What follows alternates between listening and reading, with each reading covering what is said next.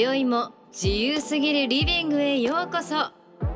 この番組はライフレーベルとドライブという2つの住宅ブランドのディレクター林哲平が架空のリビングにゲストを迎えライフスタイルや暮らしを楽しくするアイデアを伺います。日本の住宅をもっとおしゃれにエンターテイメントに。さてこの後どんなトークが繰り広げられるのでしょうか？Life Label Radio. 日本の住宅をもっとおしゃれにエンターテインメントにこんばんは。住宅ブランドのディレクター林哲平です。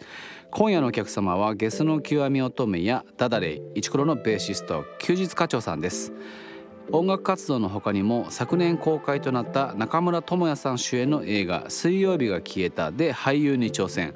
さらに料理本も出版とマルチにご活躍されています、えー課長さんに関しては一度社会に出られて会社員になられてそこからまたミュージシャンという形まあ異色なんですけども僕らビジネス業界としてもすごく幸せの高い、アーティストの方なので、えー何か一緒にできないかなと模索しながら仲良くなれればいいなと思っております。この後ご登場です。どうぞお楽しみに。Life Label Radio. This program is brought to you by Life Label and Delive.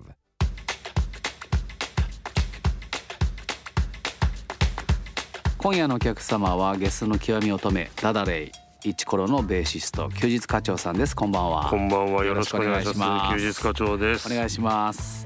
なんかあの、はい。僕らのイメージだとやっぱりそのゲスの極み乙女っていうバンドさんがやっぱもうデビューしたのってあれどのぐらい前ですか？まあもうかれこれ2014かな？だかもうじゃあら7年そうっすね。8年ぐらい前ですかね。8年もうはい。なんかやっぱそれのイメージがすごく休日活動さんの強くて、はい。で川谷さんとご一緒にやられてるっていう形で今回はいダダレイのはい。リリースに合わせて来てもらったと思うんですけども早速なんですけどなんかこう休日課長あこれでもニックネームの由来って僕知ってるな。なんかもともとビジネスを、は要は普通のサラリーマンをやられてていそうですねサラリーマンからこのミュージシャンに変わるタイミングっていうのは、もうなんか明確なことをなんかお誘いをもらったんですか？川谷さんから。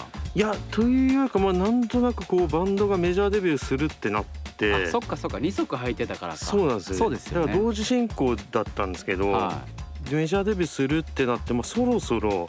メンバーに言われたわけではなく、はいちょっと自分の中ではいそろそろちゃんとしないとなと思って。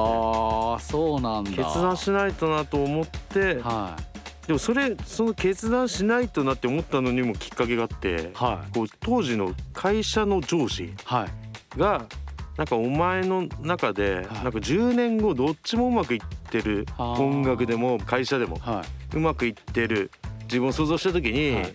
その時あこっちの方に住みたいなっていうイメージができるかどうかっていうのを聞かれてはでそれを別に答えなくていいんだけど、はいはいはいはいでもしそれがイメージできるんだったら、うん今のうちからそっちに進んだ方がそんな上司いたんだいったんですよすごい。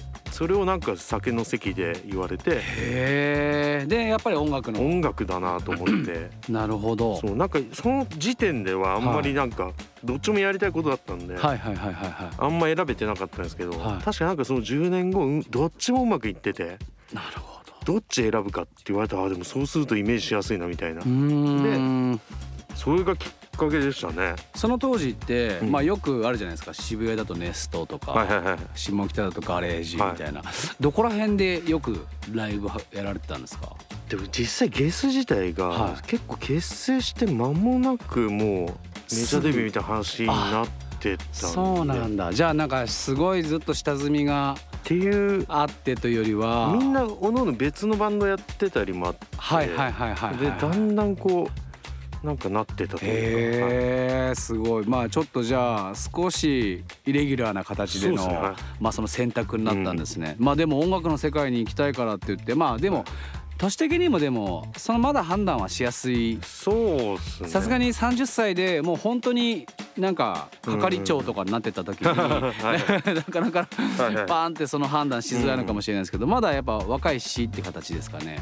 でもなんかこうなんかいろいろその時はいろいろ考えたんですけど、はい。なんか会社離れることの不安って何が原因だろうって考えたら、はい。はいなんかなんとなく不安定な生活なんじゃないかみたいな、はいはいはいはいはいでも本当に果たしてそうなのかみたいな。会社にずっとなんとなくいることの方がうん。なんか逆に危険というか、なるほどね。そういう意味で全問答ができたんですねその時に。そうですね。何が正しいのかみたいな。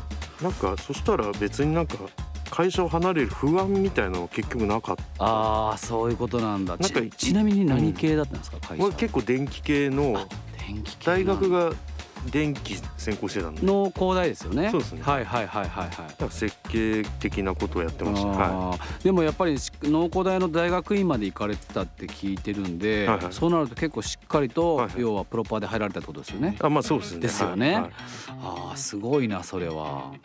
べ今ベースもちろんずっとやられてるけど、はいはい。ベースやったきっかけって何なんですか？ベースは僕失恋がきっかけで あのギターやってたんですけど、はい高校終わる時にはい大学受験受かった時に、はい彼女から別れようって言われたんですよはい。受験終わったら言おうと思ってたみたいな。でその帰り道に、はいまあその合格祝いみたいなのもらってたんですよ、はい親から。はい。でそれちょうどなんか2万円か1万円だったんですけど、はい持っててで帰りなんかまあ当時高校生からして DVD を買うって結構ちょっと贅沢だったんですよ。贅沢ですね。高かったですからね。はいだからライブ DVD レッチリはい。とあとジミヘンドリックスのはい。DVD2 つ買ってたんですよ、はい。で家帰ってジミヘンドリックスの DVD 見てたんですけど、はいまあギターすごいわけですよ、はいであんな風に弾けないわけですよ当時のい。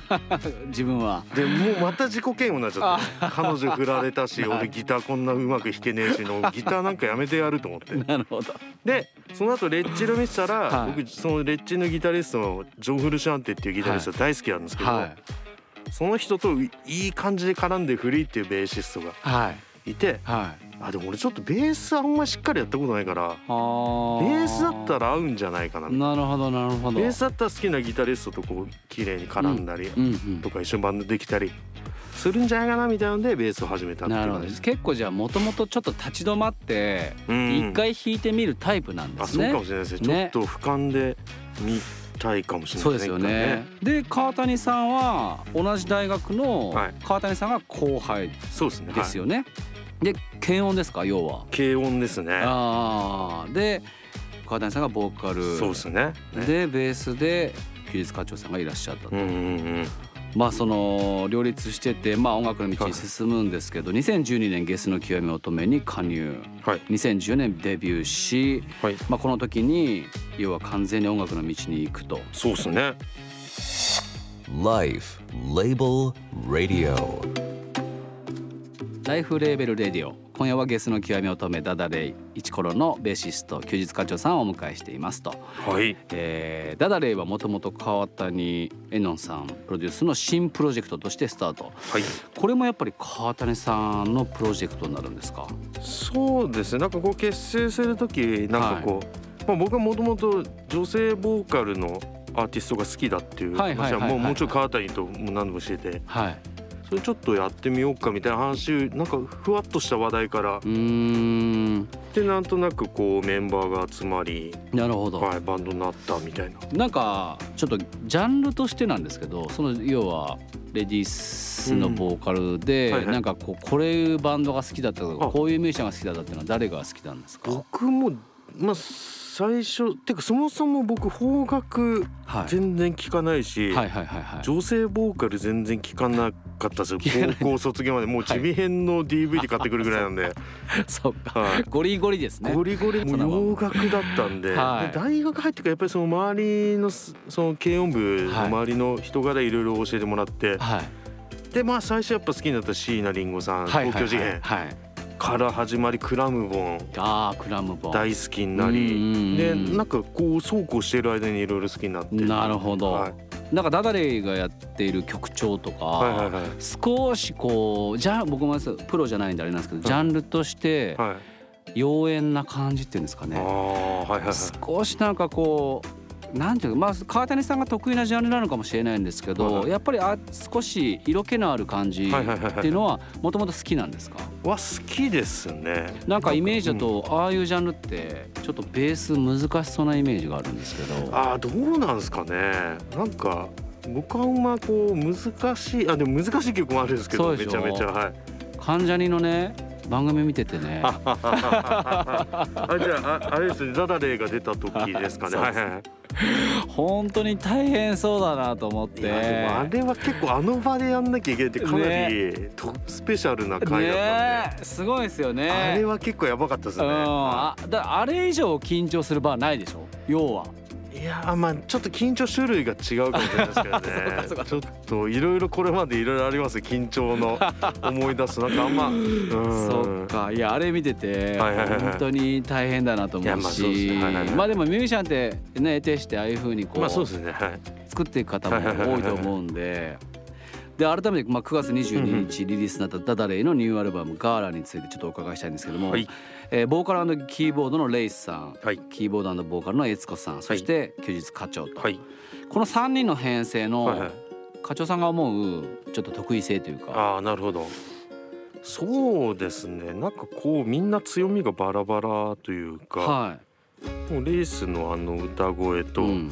で悦子ももう歌もうまいしうん、鍵盤もできるし、うん。アレンジも今作結構やってたりしてて、そういう結構なんていうか総合的な音楽能力がめちゃくちゃ高い人うん、なんですけど悦子、とまあ僕がなんかこう雰囲気を作るというあか。ー。なんかふざけたこと言ったりしてはいはいはい。場を和ませて。まあ僕はもうひたすら本当ベース弾いてるだけなんですけど、なんかその3人バラバラの強みを持ってるのがなんか、うんなんか一つになってでお互いリスペクトし合えてるのがはいはいはいはいはいはなんかいいなっていう。いいい関係ですね、ひょっとしたらそのプロデューサーの川谷さんっていう、はいはいはい。少しなんていうんですかねこう強い方が 出してくるお題に対して3人で多分プレイングしなきゃいけないものに対しての協協調性みたいなものが生まれてるようなイメージですか？ちょっと助け合いもあるし。あーじゃあいいいですね。今回はそのガーラは祝祭という意味なんですけども、まあこのタイトルになった理由をそうなんですよ。もうはいつい最近まで全然知らずにいたんですけど いや川谷から祝祭っていう意味だっていう話だけ聞いてたんですけどそもそもなんで祝祭なんだろうみたいなのは 最近あのダダレがあの YouTube で、はい。まあ、生配信ライブみたいなのやったんですよ。あ3人でアコースティックライブみたいな、はいはい。その時その後トークライブがあったんですけど、うん。あのトークライブで川谷がうん。あの話してくれたんですけど まあなんかその曲ができるっていうこと自体どんな悲しい曲でもはい。やっぱりできるっていう瞬間やっぱりこうミュージシャンにとってはうん。祝いたいことというか、うんどんな曲であれ悲しい曲でもやっぱできた時形になったら嬉しいし、はいでそれが今回、まあ、ダダでアルバムとしてすごい久々だったし、はい。そういう意味でもいろんな意味で結構祝祭っていう。言葉がハマるっていうことをなるほど。あのまあ詳しくはその YouTube あのうんアーカイブで残ってるんで。なるほど。さあそちらをあ見てでのすね川。谷本人の 言葉で聞けると思うんで、はい、なるほど。はい、えーフルアルバムとしては4年ぶりのリリース。そうなんですよね。で前作からの変化はとありますけど4年ぶりってことは完全にコロナをまたいでますからね。なんかそのコロナ禍でやっぱり、なんですかこうメンバー3人で動画ではい。ホームアレンジみたいなのではい。やったりとかもしてて、はい。結構3人でいろいろ相談しながら作り上げるみたいな作業を結構してたんで。いい時間だったってことですか？そうですね、ん。その間にこうなんかこうお互い頼るとこ頼れて、うん。で頑張るとこ自分で頑張るみたいな,、うんな関係性が出来上がってってはでなんかそれがこうフルに出たなみたいな、あ。なるほうんど。感じありあまあじゃあ結構自分たちの中でもこう当たりがいいというか。すね。そうですねやっあぱこうより相談するようになったしコミュニケーション増えたし、あでもですね、まあ可愛い女性ですよね。そうですね可愛いですね。可愛いで すよね。はいこれ結構僕だったらですけど。まあなんとなくわかります。まあそれで言うとねゲスの極み乙女の二人も可愛いですけど。確かはい確かに。でも何なんですかねこのなんはいか家族感というか。ああなるほど。そこはじゃあもうすもうきっぱりそういう中に慣れてるんですね。なっちゃうんですよね。へー不思議なもんでそうなんだ本当に。Life Label Radio.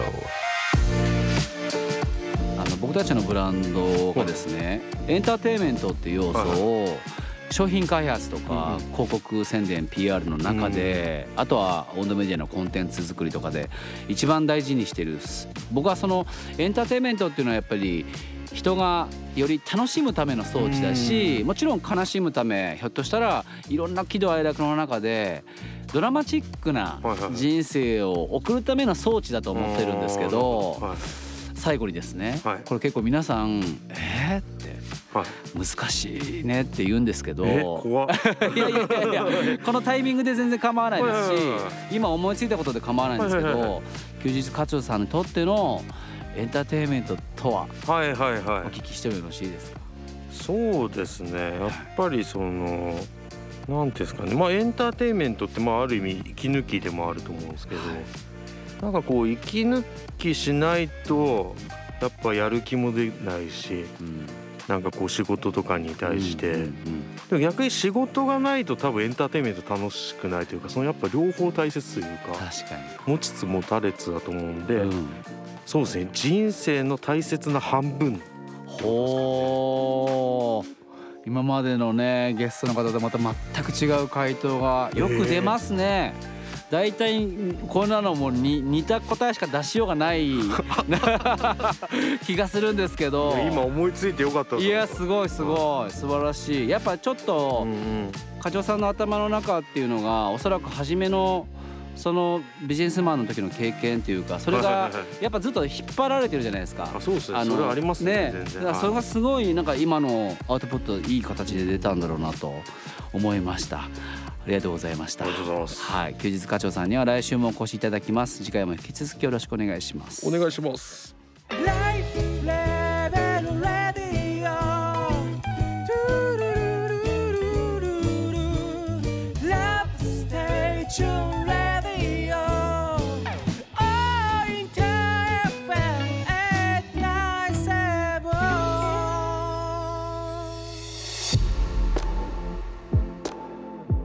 LIFE LABEL Radio。番組を聞いた感想や質問などを聞かせてください。メールはライフレーベルレディオ。アットマークインター FM.jp ツイッターはハッシュタグ LIFE LABEL Radio をつけてつぶやいてください。来週も LIFE LABEL と Dolive という2つの住宅ブランドのディレクター林哲平が素敵なゲストを迎えライフスタイルや暮らしを楽しくするトークを繰り広げますお楽しみに Life Label Radio This program was brought to you by Life Label and Delive